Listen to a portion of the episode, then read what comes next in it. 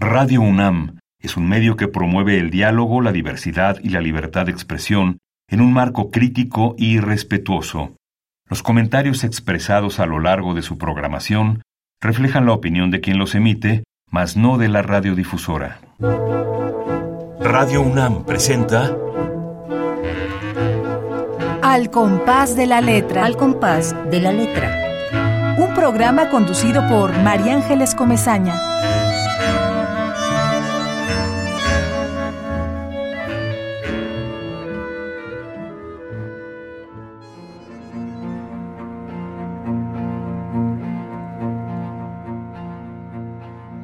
Árbol de sangre.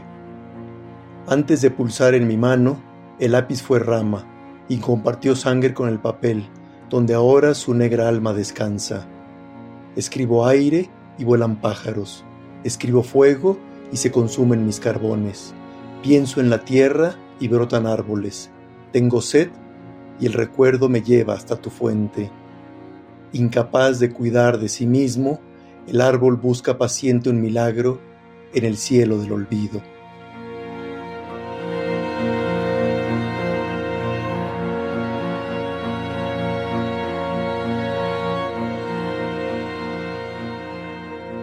Queridos amigos, muy buenas tardes. Un jueves más, ya llegamos a las seis de la tarde, ya llegamos a abrir esta ventana de Radio UNAM para la poesía, por la poesía, con sus creadores, que eso es verdaderamente un privilegio tener aquí cerquita de nosotros a estos artífices de la palabra, a este grupo maravilloso de, escritores que ha venido y que hoy se, que se subraya, se confirma con nuestro invitado que acabamos de escuchar, Rodolfo Naró, y tenemos un libro de Rodolfo Naró que se llama Elegir el Fuego, que no le cambien, quédense con nosotros porque es toda una sorpresa.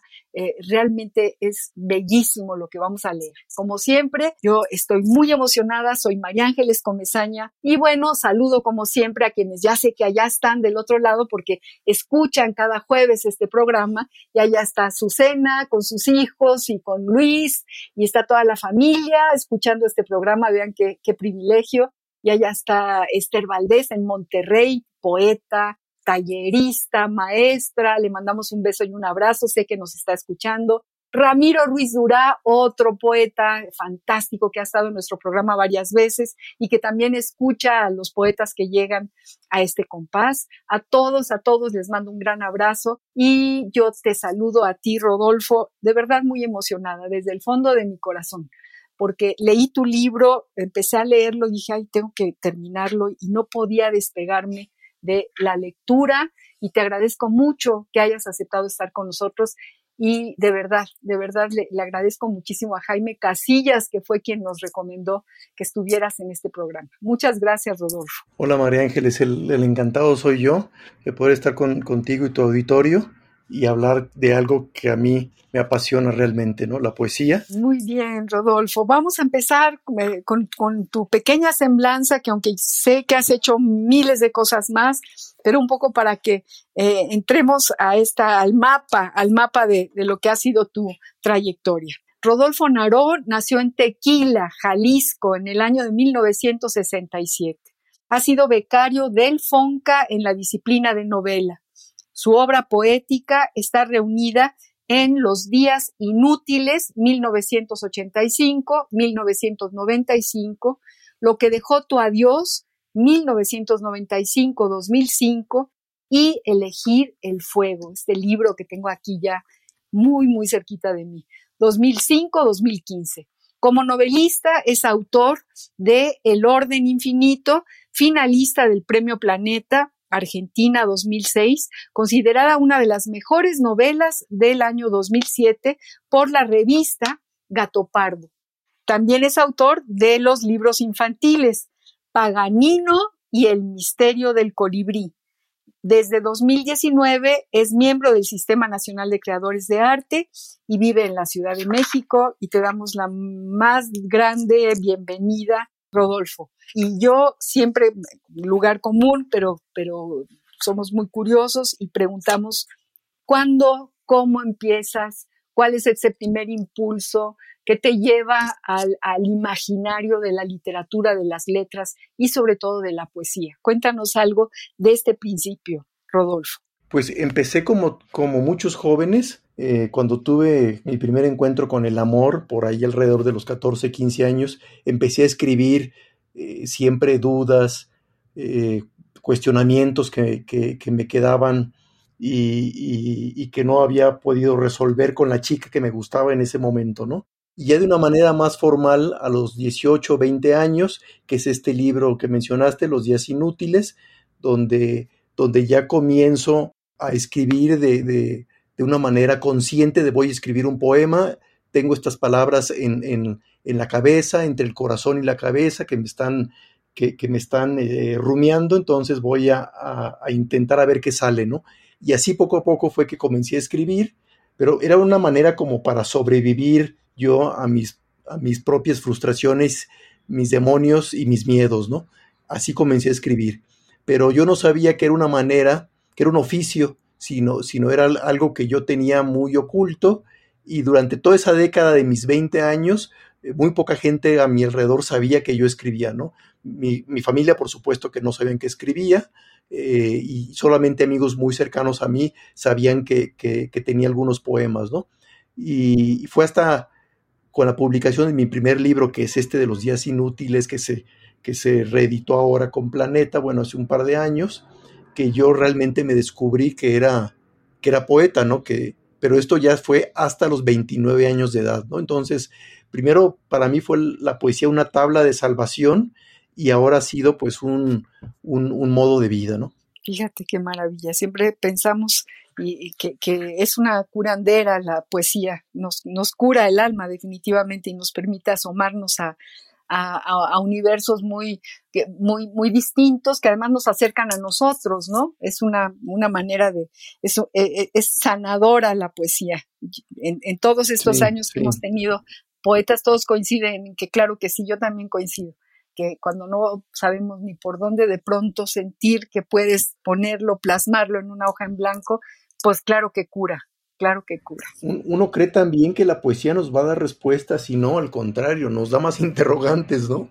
Sí, sí, sí. Al, final los poetas somos un, manojo de, seguimos siendo un manojo de preguntas aún ya en la madurez, pero, pero este ejercicio de, de de preguntarnos a nosotros mismos, de preguntarle al mundo, a la inspiración, a la musa, eh, no sé cómo quieras llamarlo, eh, es el oficio de, de descubrir no respuestas, sino nuevas interrogantes imagínate, por eso es también es como su acicate, como su imán, ¿no?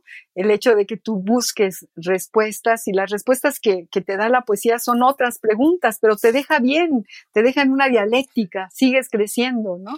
Entonces es muy, como también muy didáctica esa parte, esa parte de, de la poesía. Efectivamente, uno llega a una orilla y, partes a otro horizonte y, lees un poema, por ejemplo, yo que no he parado de leer tu libro, Elegir el Fuego, qué bello libro, tengo que decirlo y te tengo que felicitar aquí públicamente, Rodolfo Naró, por este libro que me ha, realmente he pasado unos días súper feliz leyéndote, leyendo la propuesta. Rápidamente les cuento, queridos amigos, que, es, un libro de poesía muy particular porque tiene un, diccionario, un diccionario, a veces me, recuerda a aquel diccionario del diablo, no sé si alguna vez te llegó a, lo llegaste a saber, hay un diccionario del diablo, ahora no recuerdo el autor, al ratito me voy a acordar. No lo conozco. Bueno, pero me, acordaba de, de, ese diccionario y de cómo tú vas haciendo una radiografía de lo que te está pasando, de lo que significa cada palabra en ti, que es todo un mundo, todo un universo. Entonces, realmente, esto que dices, las respuestas, yo aquí en tu libro encontré un montón de respuestas. Encontré qué cosa quiere decir el retorno, eh, los secretos, la suerte, el sur, eh, qué cosa es la palabra también o el tambor, por ejemplo, ¿no? La T, la vértebra, el verso. Qué bárbaro, qué, qué belleza de diccionario. Es de estos a los que hay que seguir acudiendo, como acudimos siempre al diccionario del español de México, del Colegio de México, pues también a este eh, a este divertido y bello y profundo diccionario de eh, Rodolfo Naro. Y, y, fíjate, Rodolfo, rápidamente, ya no quiero hablar yo más que tú porque lo que quiero es que tú nos hables, pero te tengo que contar que cuando empecé a leer tu libro, dije, qué barbaridad, qué suertuda la mujer a la que le escribió estos poemas, qué pasión. O sea, realmente se derrama la pasión. Eh, es, es una declaración de amor absoluta y, a todo, a la piel, a la respiración, al aire, a la sábana, al tacto, al, a todos los sentidos, ¿no? Entonces yo, yo hasta coraje me dio, dije, mira nada más, qué barbaridad, qué suertuda, y hasta coraje y envidia. Y luego ya fui llegando a tu diccionario y ya, me, me, o, bueno, a los versos a tu perra, runa, que son preciosos también. Y bueno, ya, eh, este libro rompe el corazón. Y, yo quisiera eh, que nos leyeras algo más de elegir el fuego. Puede ser eh, de, la, primera parte. Este es un libro que está dividido en seis apartados y, y esta es la, la, primera parte que da título al libro, Elegir el fuego. Y voy a leer el poema Escribo el verso inmortal. Escribo el verso inmortal para no perder tu recuerdo en la sombra azul de mi agonía Llena de tu sangre mi tinta, le das vida a la hoja blanca. Reconstruyo tu imagen, hecha de retazos de mi propio infinito. Escribo cómo estuvimos juntos, igual que en el agua se hunde el acero, o en el fondo se hincha el palito, navegando un horizonte sin tierra, un destino marcado por la distancia, por la ilusión de volver atrás, a un pasado que no conocía la calma. Muertes distintas nos han llevado a vivir otras vidas a soñar más noches sin mañana. Escribo de nuevo la ruta que me lleve al territorio de tu mirada. Qué bonito, qué bonito poema. Es que está lleno como de ternura y de verdad y, y, además pensé que nunca se iba a acabar y sigue y sigue escribiéndole y ahí viene otro, ¿no? Y este es el verso inmortal, para no perder tu recuerdo en la sombra azul de mi agonía. Qué imágenes fantásticas llena de tu sangre mi tinta, le das vida a la hoja blanca. Fíjense nada más las metáforas, cómo se va uniendo cada cosa. Reconstruyo tu imagen, hecha de retazos de mi propio infinito, que además la palabra retazos nos lleva también a, muchas escenas o, a, este, a muchas atmósferas. Pero aquí son retazos de su propio infinito. Escribo cómo estuvimos juntos, igual que en el agua se hunde el acero y en el fondo se hincha el palito, navegando un horizonte sin tierra, un destino marcado por la distancia, por la ilusión de volver atrás, a un pasado que no conocía la calma, muertes distintas nos han llevado a vivir otras vidas, a soñar más noches sin mañana. Escribo de nuevo la ruta, que me lleve al territorio de tu mirada. Es que es un poema de amor bellísimo, bellísimo, Rodolfo. Sí, te, cuento un poco de, este, de este primer apartado del libro. Yo viví dos años en Buenos Aires, entre 2005 y 2007. Allá fue donde comencé a escribir este libro, que está en orden cronológico. Por eso son los primeros, el primer apartado del libro, ¿no? Y estuve allá con una mujer muy enamorado. Las cosas se, no terminaron bien eh, yo me regresé a México y por eso es que este primer apartado habla mucho de, exilio, de volver, de la parte más austral del continente. Es un poema amoroso y un poemario amoroso y desgarrado de, lo que fue mi paso por, por Buenos Aires en aquel momento, ¿no? Te leo otro poema que está unas páginas antes.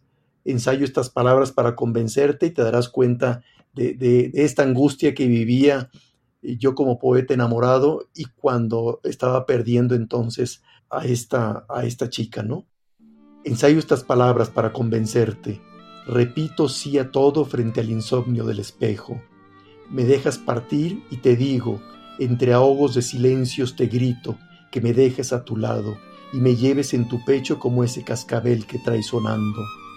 Quiero vivir contigo el paraíso de los días asiagos, todas las noches del mundo soñarlas abrazados.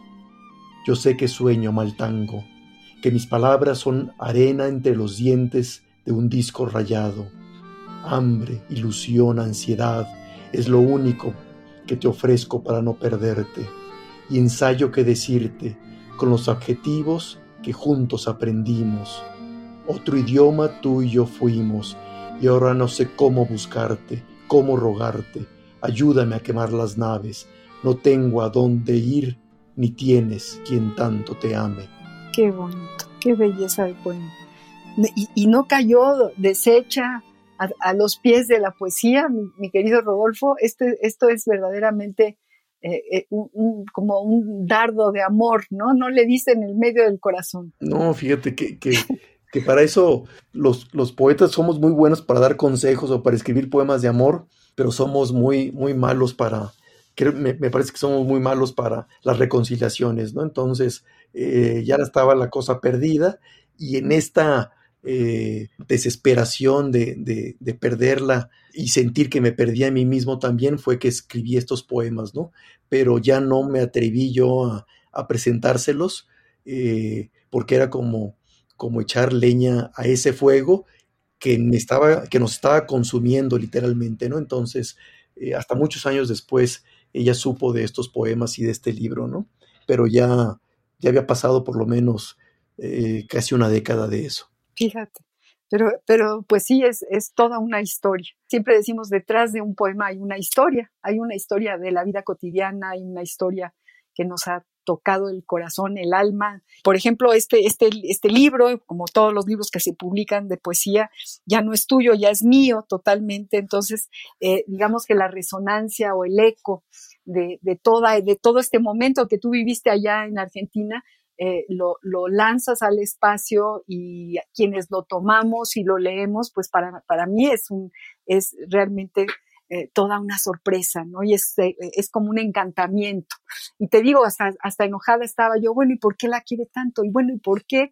Y, va a seguir, y va a seguir un poema más de amor, ¿no? Era como, como que es muy, muy interesante y yo creo que es muy bello también lo que le pasa al lector, ¿no? Y, estando frente al escritor, porque en realidad, pues tu libro es mío, y me pasan muchas cosas, justo le pregunto cosas, ¿no? Y justo empiezo a conversar con, con cada uno de tus poemas y, y, me río y digo, ah, qué cosa, qué bonito. Esto cuando dices tú, yo sé que sueno a mal tango, que mis palabras son arena entre los dientes de un disco rayado hambre, ilusión, ansiedad. O sea, vuelvo a repetir, me, me, suena, me, suena a algo verdadero, porque además eso, eso también tiene la poesía, que, que para que te llegue así tiene que ser muy, muy, muy verdadera, tiene que ser muy real, eh, digamos, el motor que llevó a, escribirla y a, y a, publicarla y a plasmarla, a dejarla ya para, para, para la humanidad, ¿no? Para todos los demás. Estamos hablando con Rodolfo Naró, yo soy, estoy hablando demasiado, Rodolfo. Yo, yo quiero que tú nos digas qué palabra seleccionaste para este programa. Obviamente yo ya lo sé. Y, tú que eres un diccionario en persona y te, pido una palabra y tú seleccionas una bellísima palabra que es el lápiz. Qué bonita palabra. También eso me gustó muchísimo, Rodolfo. Sí, te, te hablo un poquito también de este libro, que en la segunda parte son poemas a runa que son poemas a mi gata, mi, gata negra, que, empecé como un ejercicio y ahorita ya tengo casi 10 poemas, aunque aquí solamente se publicaron 4 o 5, ¿no? La tercera parte es este diccionario que, bien has mencionado, que son palabras, traté de encontrarle su lado poético a las palabras y, traté de darles una vuelta también y darles yo el significado que, que, son para mí ciertas palabras, ¿no? Palabras cotidianas y tan llanas como, como quizá, ¿no? Como tambor, decías tú, como también, ¿no? Palabras que utilizamos a veces como comodín, ¿no? No palabras grandilocuentes ni, ni, ni, grandes palabras, ¿no? Sino las palabras sencillas, como, como estas monedas que siempre traemos en el bolsillo que, que, nos sacan de algún apuro, ¿no? Palabras sencillas que, que representaran algo y, me resultó entonces este diccionario de, emociones que voy, como bien dice el diccionario, de la A a la Z y escogí ciertas palabras al azar que las escogía o del periódico que leí en ese momento o bien las escogía del libro que estaba leyendo, ¿no? Y es, un, es una, una, una parte curiosa del libro porque se cruza un poco con la minificción. son, son unos poemas que pueden ser también minificciones o son minificciones poetizados, ¿no? No, y me, recordó incluso a, Efraín, me, recordó a los poemínimos, de alguna en algunos, ¿no? Me llevaste también a, la memoria de Efraín sí, Huerta. Que, es un poeta que yo admiro bastante, ¿no? Y cuando, cuando me dijeron que escogiera una palabra, pues escogí entonces la palabra lápiz, que para mí es una palabra los poetas siempre tratamos de ir como al origen de las cosas, ¿no? La, materia prima de la poesía es el origen del todo, ¿no? Y, el, origen entonces de la escritura, del pensamiento, del recuerdo, del de la vivencia puede ser, o es para mí, el lápiz, ¿no? Un instrumento que, casi nace con el ser humano y, que se utilizó mucho no el lápiz que ahora conocemos, pero sí estos carbones vegetales que se podían haber utilizado en, las pinturas rupestres, por ejemplo, ¿no? Y, el, con el lápiz fue un instrumento que yo eh, me enseñé a escribir, ¿no? Y ya el ejercicio de escritura es, es ya un lenguaje en sí, ¿no? El, el domesticar la mano, el domesticar los, los dedos y, coger el lápiz y, y, darle las vueltas y vueltas. ¿Recuerdas en la primaria que hacíamos estos ejercicios de caligrafía en cuadernos, en, cuadernos como pautados, ¿no? Como hojas pautadas de, de, música y hacíamos estas bolitas y bolitas y palitos y bolitas y bolitas con un lápiz precisamente que era para domesticar la mano, ¿no? Y ese entonces el lápiz, el instrumento con el cual yo empecé a escribir poesía y es con lo que sigo escribiendo, ¿no? Yo trato de, de escribir poesía lo sigo haciendo a mano, en hoja blanca y con lápiz, ¿no? No para borrar, porque no me, no me gusta usar el borrador, si algo me equivoco lo tacho o, me brinco el renglón, por llamarlo de alguna manera, porque es hoja blanca, y, continúo escribiendo abajo, ¿no? Pero esa, esa materia tan primitiva que se me hace, que es el carbón eh, de lápiz para escribir, y creo que me da a mí la herramienta perfecta para, para plasmar eh, lo que siento y lo que añoro también, ¿no? Y un poco como, como decía Humberto Eco, que el libro pertenece a estos instrumentos que una vez inventados ya no se pueden mejorar, porque ya está hecho tal cual, así como la cuchara, decía él, o las tijeras, creo que el lápiz también, pero así como lo conocemos ahora fue como se inventó, y es, un instrumento como el libro que ya no puede mejorarse de alguna otra manera, ¿no? Porque ya desde que se inventó es un instrumento infalible. Es, genial todo lo que estás diciendo. Ya nos, ya nos das la, la, definición. Además, tú en tu libro también tienes una definición de lápiz. Vamos a ver qué dice el Diccionario del Español de México sobre lápiz y luego vamos directos a tu diccionario, Rodolfo. La ruta de la palabra.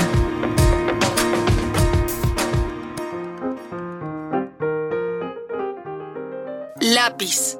Sustantivo masculino. Utensilio o instrumento que se usa para escribir, dibujar o hacer marcas, generalmente a mano y sobre papel. Consta de una mina o puntilla de grafito o de pasta colocada dentro de un trozo de madera largo y delgado, uno de cuyos extremos se afila para hacer aparecer la mina. El otro está comúnmente provisto de una goma de borrar. Lápiz y papel. Dibujo a lápiz. Lápices de colores. Sacarle punta a un lápiz. Barra pequeña de pasta que, según su composición, se aplica con diversos fines sobre una superficie. Generalmente está contenida en un recipiente provisto de un mecanismo que la empuja hacia afuera para usarla, la jala y oculta para evitar que se seque y permite graduar su tamaño. Lápiz labial. Lápiz graso. Lápiz adhesivo. Diccionario del Español de México. La ruta de la palabra.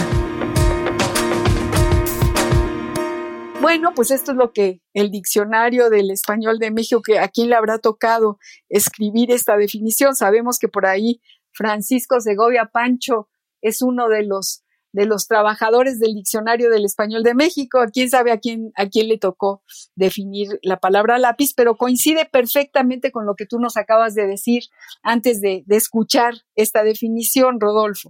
Ahora vamos a, pero recuerden amigos, este libro es también un diccionario y una de sus partes eh, vamos a leer muchas de las definiciones. Yo quisiera leerlas todas, te lo juro, Rodolfo. Una de ellas es sobre el lápiz. Entonces, vamos, vamos a ver qué, qué pusiste tú sobre, sobre tu lápiz, Rodolfo.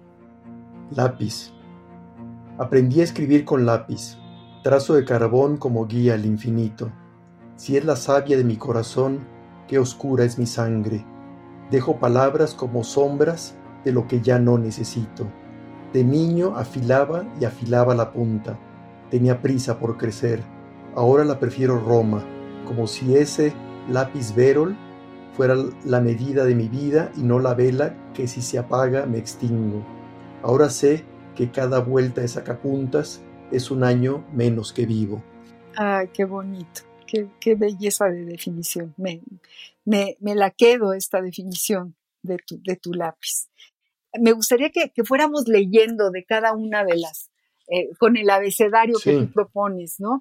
Que fuéramos leyendo tus definiciones para que el público se dé cuenta de por qué toda esta emoción que me brota al, le das en el clavo, ¿no? Le das realmente en el clavo, porque además es un ejercicio de intimidad total, porque justo es lo que ha hecho esa palabra en ti a lo largo de tu vida. Entonces, pues eso no tiene desperdicio como bien dices, los libros de poesía son de quien los necesita, ¿no? Entonces, eh, eh, algunas veces me dicen, oye, es que este poema me lo escribiste para mí, es como si yo lo hubiera escrito, me quitaste las palabras de la boca, eh, quién te contó mi vida, cosas así. Entonces, creo que, creo que esa capacidad a veces tenemos los poetas de, de, de poder plasmar en pocas palabras lo que hemos vivido y que no es muy diferente a lo que otros han, han, han vivido también, ¿no? Yo les digo, tómalos, los poemas son tuyos, eh, cítame, no me cites, como sea, no me importa, ¿no? Pero, pero yo escribo con, con la consigna de que en cuanto sale el libro, el poema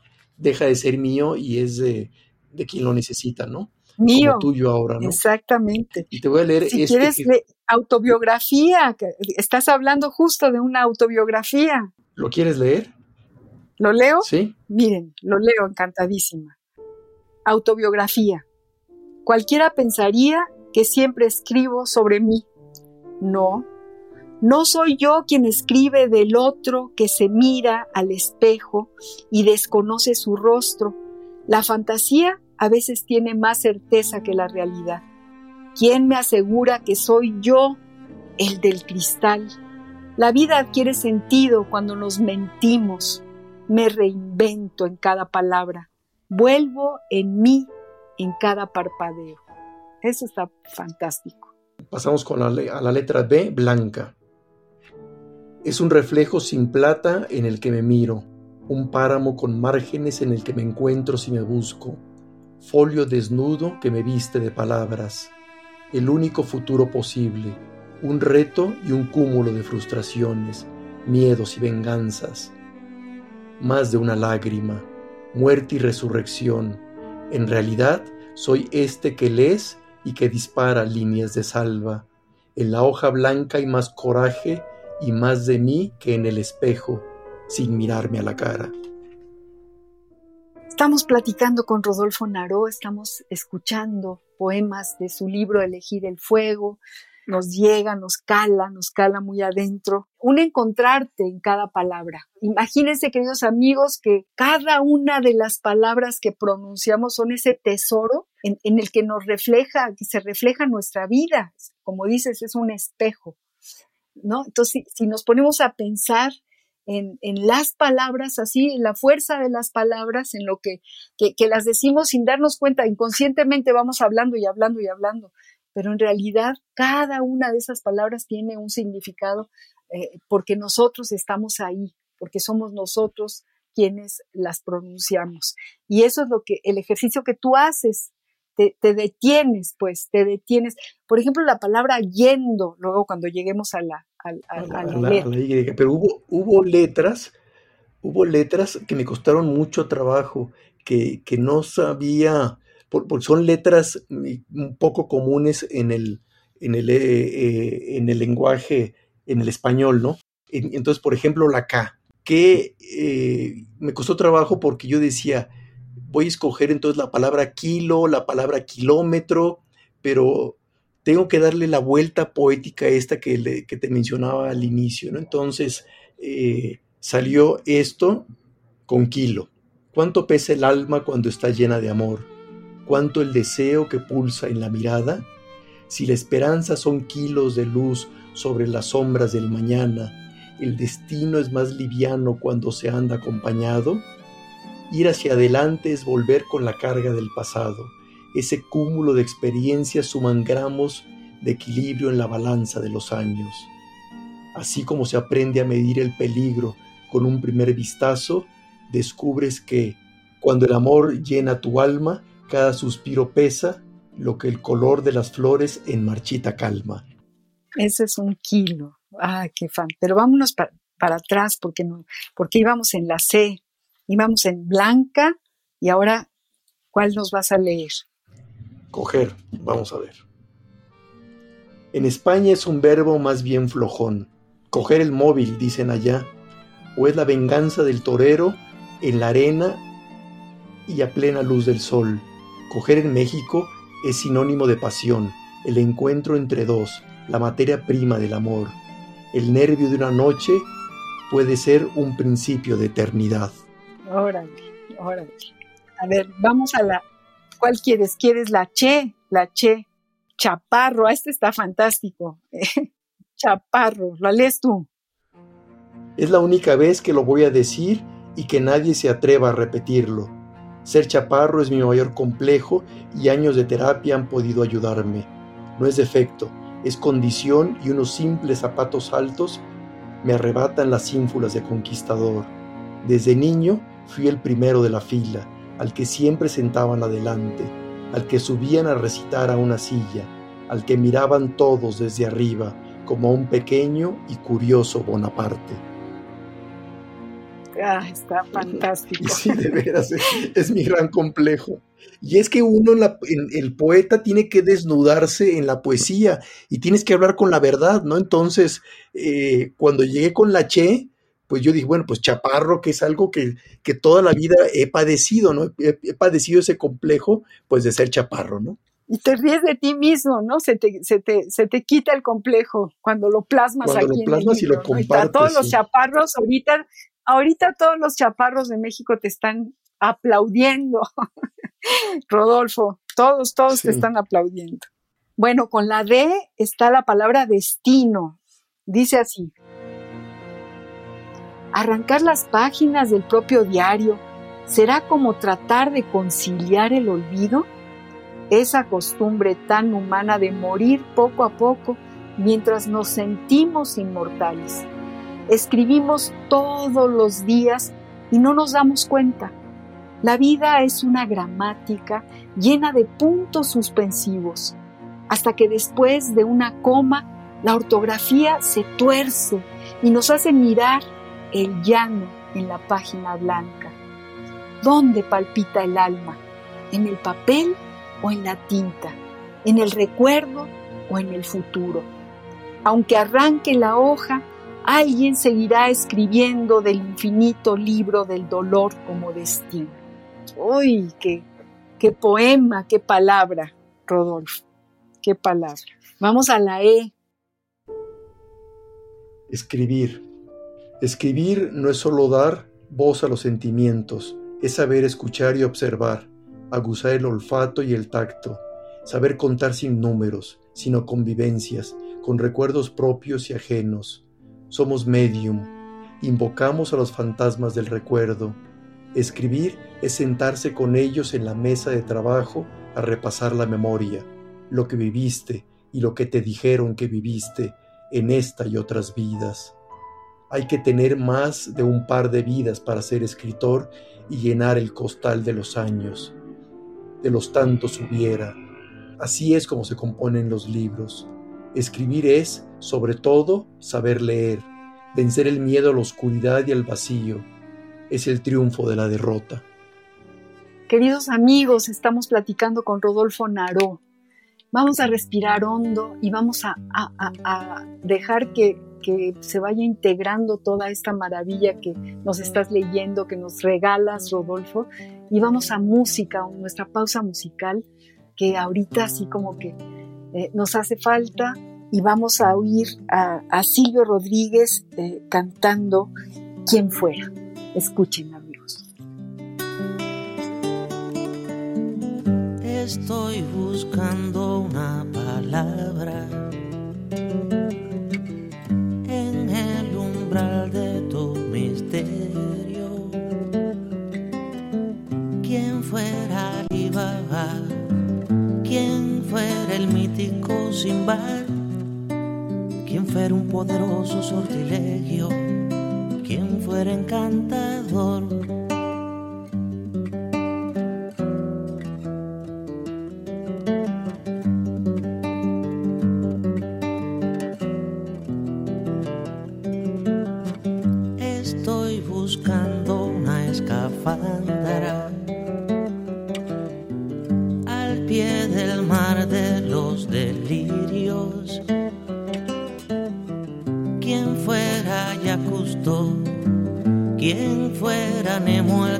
Capitán, quien fuera el batiscafo de tu abismo, quien fuera explorador, corazón, corazón oscuro, corazón, corazón con muros, corazón que se esconde, corazón que está donde, corazón corazón en herido de dudas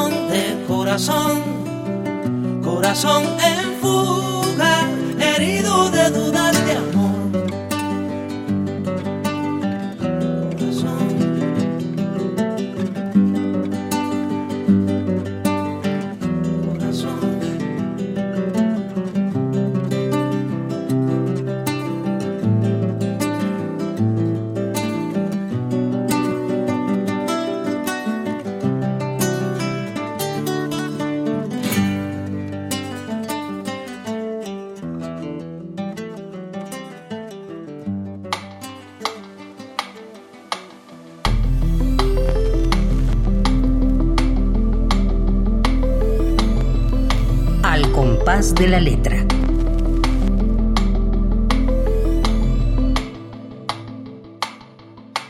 Bueno, Silvio, Silvio tiene mucho que ver con tu poesía también, ¿no? Y también está buscando palabras como tú, que buscas palabras y que las vas echando ahí como en una canasta de imaginación eh, prodigiosa y nos, y nos regalas eh, todo, todo este universo en cada una de tus palabras. Así es, y un, un poco como decía con la palabra anterior, escribir, que el poeta, el escritor, tenemos que coger palabras e ideas y sentimientos de aquí y de allá, y mucho de mi poesía bebe también del bolero, de la canción ranchera, que son, que, que yo siendo de pueblo, que crecí en Tequila, era la música que escuchaba yo siempre en mi casa, ¿no?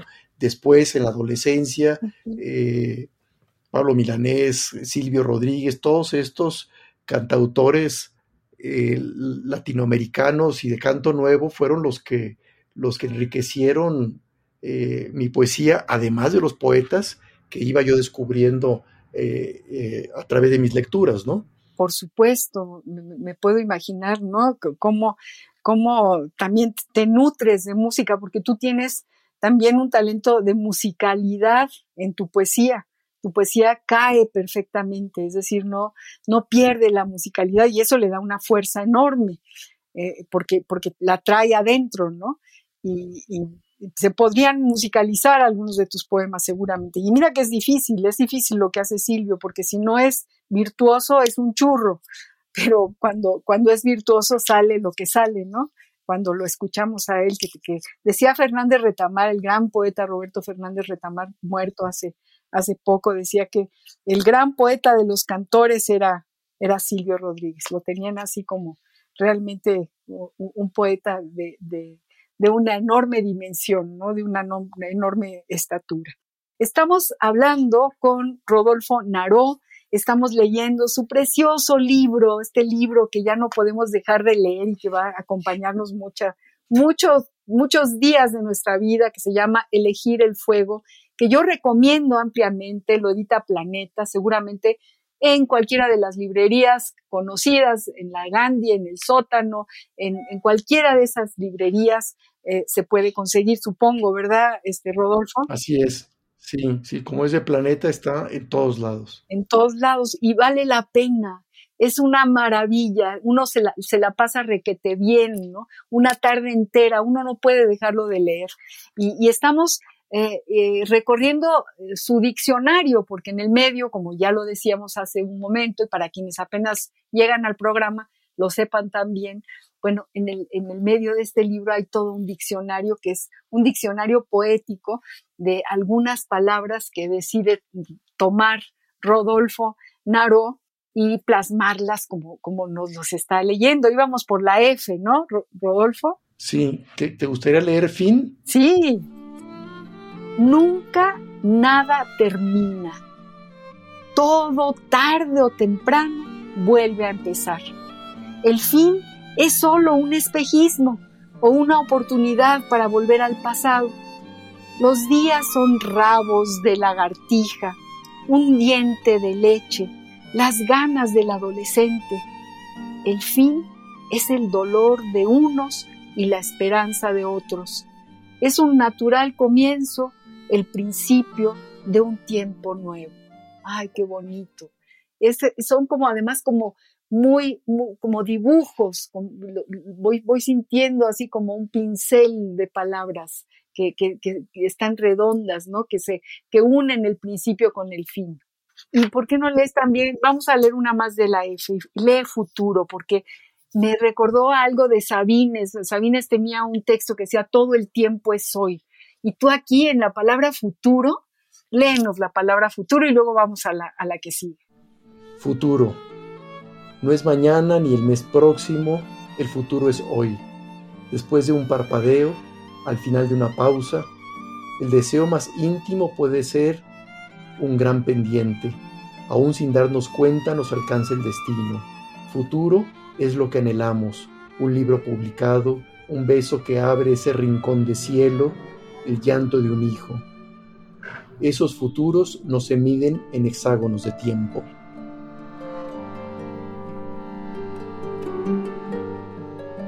Es precioso. Todo el tiempo es hoy. Te juro que, que decía Pura López Colomé, que estuvo con nosotros en algún programa hace, hace un tiempo, decía, ella, hablaba de la resonancia, ¿no? Ella descubre en, su, pensamiento poético eh, sobre cómo, eh, cómo, no tienen que ver, pero, pero hay un eco, hay una resonancia que une a, los poetas, que une a los poetas en, en sus diferentes propuestas, ¿no?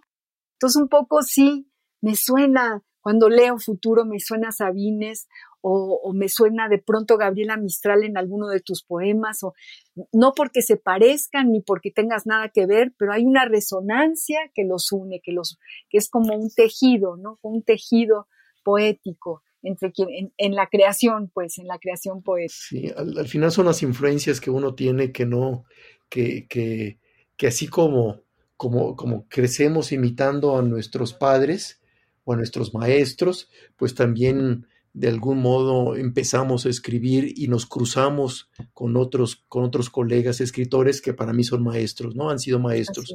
Como, por ejemplo Guillermo, Guillermo Samperio fue mi gran amigo y cuando yo leo un poema con la, con la palabra G de Guillermo y, está dedicado a este poeta, formador de generaciones de poetas, uy, me, súper emociono, este, Rodolfo.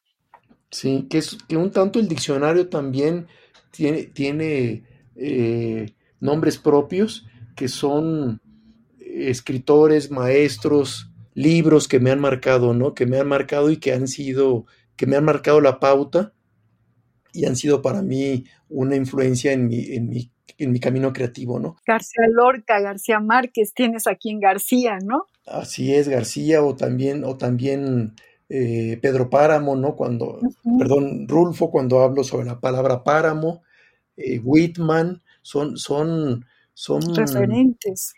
Referencias que, que, que, doy un poco en este diccionario de emociones, que así es como se titula este apartado del libro, pues me expongo completamente, ¿no? Y, y, es un tanto biográfico también, ¿no? Eh, no, no la parte amorosa, eh, no la parte vivencial y amorosa de la del, del, primer apartado, sino más bien sobre mi, mi, formación como poeta, como escritor o como ser humano, ¿no? Siempre pensamos, ¿no? ¿Qué, qué poetas están en tu tintero? Porque están, están en el tintero muchos de los poetas que nos, que, leí, que leemos y que leemos cotidianamente, que, que nos aprendemos de memoria casi. ¿Quieres que lea Guillermo? Sí.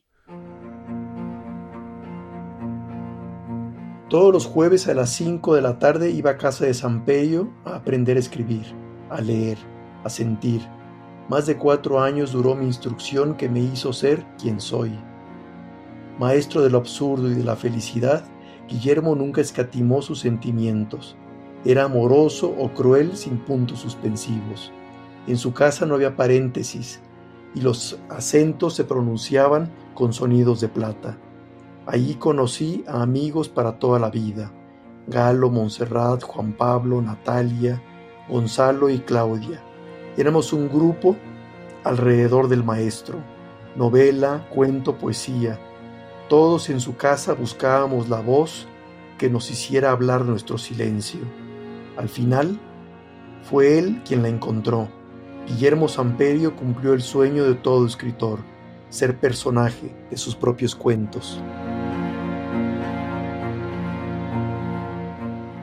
tal cual, es un retrato. Y es, y es además un recuerdo entrañable, así, de verdad que se me puso la carne de gallina, me conmovió hasta el fondo y, me, y además me lo trajiste aquí a mi escritorio, a mi casa, a mi momento mientras estaba yo leyendo este libro. Qué importante es tener tener un libro, qué delicia tener un libro, tener un lápiz, tener una hoja en blanco, tener a un poeta como tú, de tu calidad, de tu estatura, Rodolfo Naró, En, este compás, en el compás de la letra de Radio UNAM. Qué, qué, qué suerte, qué alegría. Eh, estamos muy cerca de que termine el programa. Y, y, queremos que nos sigas leyendo. Si quieres, terminamos con las letras, porque porque sí, y, leemos a lo mejor algo más de, de, la parte final que también es extraordinaria. Voy, voy con la H. Hijo, no tengo a quien heredarle mis prejuicios, ni la enfermedad que me legó mi madre. Mi nombre quedará solo en los libros, en los labios de aquel que me declame. Yo decidí que nadie lleve más mi apellido y que jamás nadie me diga padre. Mis hijos serán mis versos, y mis personajes. Oh, qué maravilla, qué, maravilla. Y tienes hiperbatón, hospital, hubiera, hueco, todas con H. Y vamos con la I, ira, vale, instante. ¿Cuál vas a leer, Rodolfo? ¿Quieres leer instante? Esa cosa minúscula, rápida como un río, intensa como una mirada que penetra de golpe en tu húmedo nido. Un blanco certero, la bala después de jalar el gatillo, el ruido seco del que cae luego ese silencio que se sostiene del aire. o bien la eternidad de la duda que se agiganta con los días. Una foto, un portazo, un giro al lado contrario, solo un instante, una cosa mínima te pierde o te salva, y a veces sin que tú lo decidas. Fíjate nada más. Eso es un instante. Eso es un instante, ni más ni menos. Eso es un instante. J, jaula, juventud, kilo, ese ya lo leíste, ¿no? Me parece. Kilómetro, ¿cuál vas a leer? Me, me brinco a la L. No escribo para ser lectoras, sino amigas. Y aquí, ¿sabes qué te puse yo cuando iba leyendo? Yo puse yo, yo también, yo soy tu amiga. Eso puse en la página. Perdón, perdón, va de nuez, empecemos. Lectora. No escribo para ser lectora, sino amigas. Más de un lector ahora es mi cómplice y algún otro se hizo poeta subrayando mis páginas, como yo aprendí repitiendo a Sabines. Mis diálogos con él eran interminables y aún le pregunto cuando no tengo quien me escuche. También soy lector y la amistad la mido por largas conversaciones, porque al leer a Sabines o a Paz los revivo, porque al leerme también mis lectoras notarán cuánto las necesito.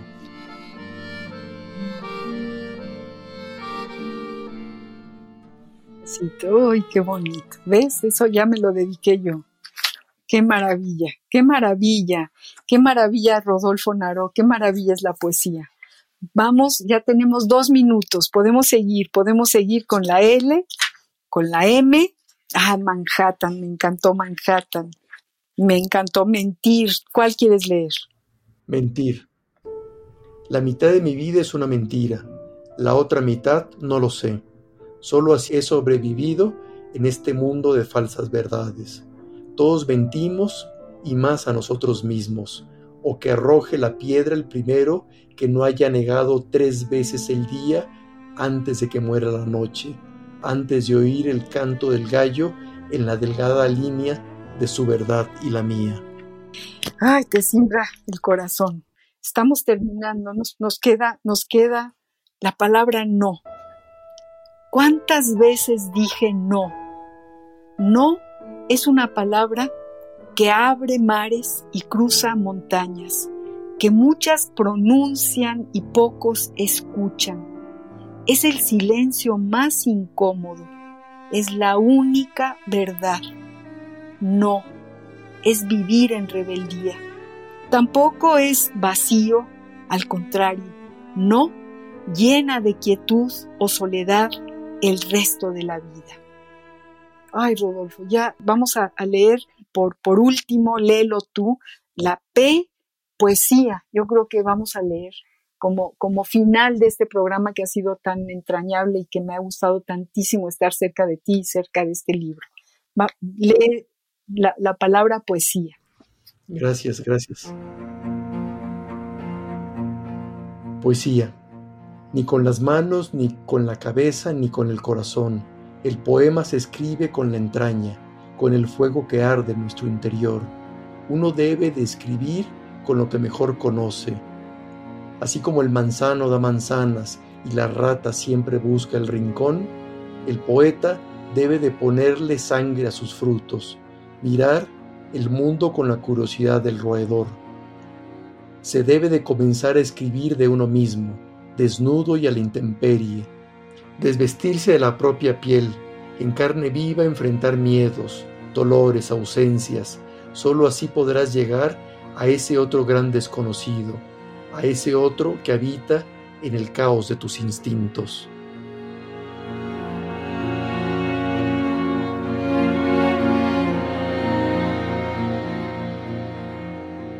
Queridos amigos, Rodolfo, queridísimo, qué suerte Qué suerte que estés en este programa, qué alegría tener este libro, qué gran eh, horizonte nos acabas de, dar, de, regalar con este libro que escribiste. De verdad es, como muy mágico y, muy conmovedor eh, encontrarnos aquí, encontrarte aquí, en elegir el fuego. Te agradezco muchísimo que hayas estado con nosotros este, esta tarde de jueves, este compás.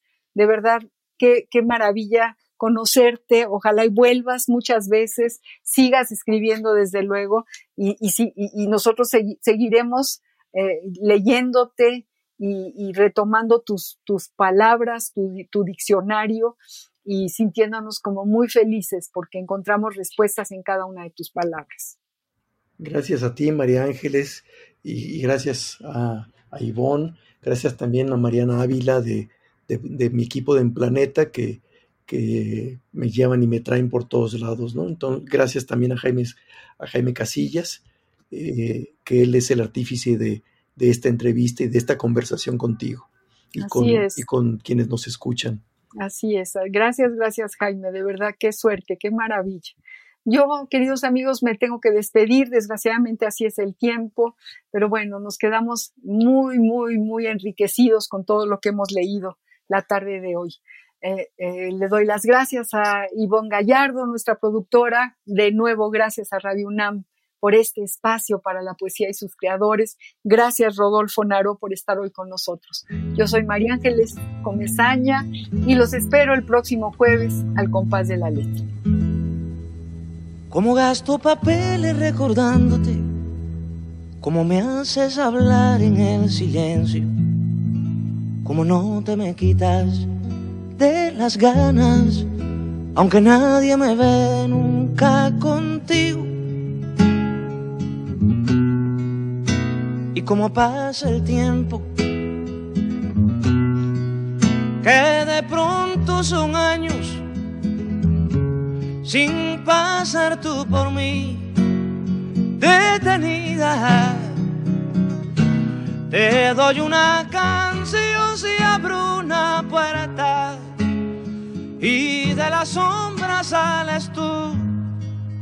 Te doy una canción de madrugada, cuando más quiero tu luz, te doy una canción cuando apareces, el misterio del amor.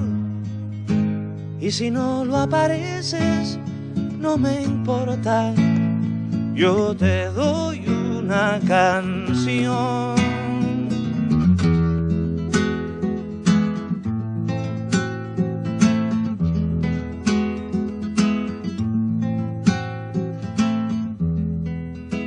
Si miro un poco afuera me detengo.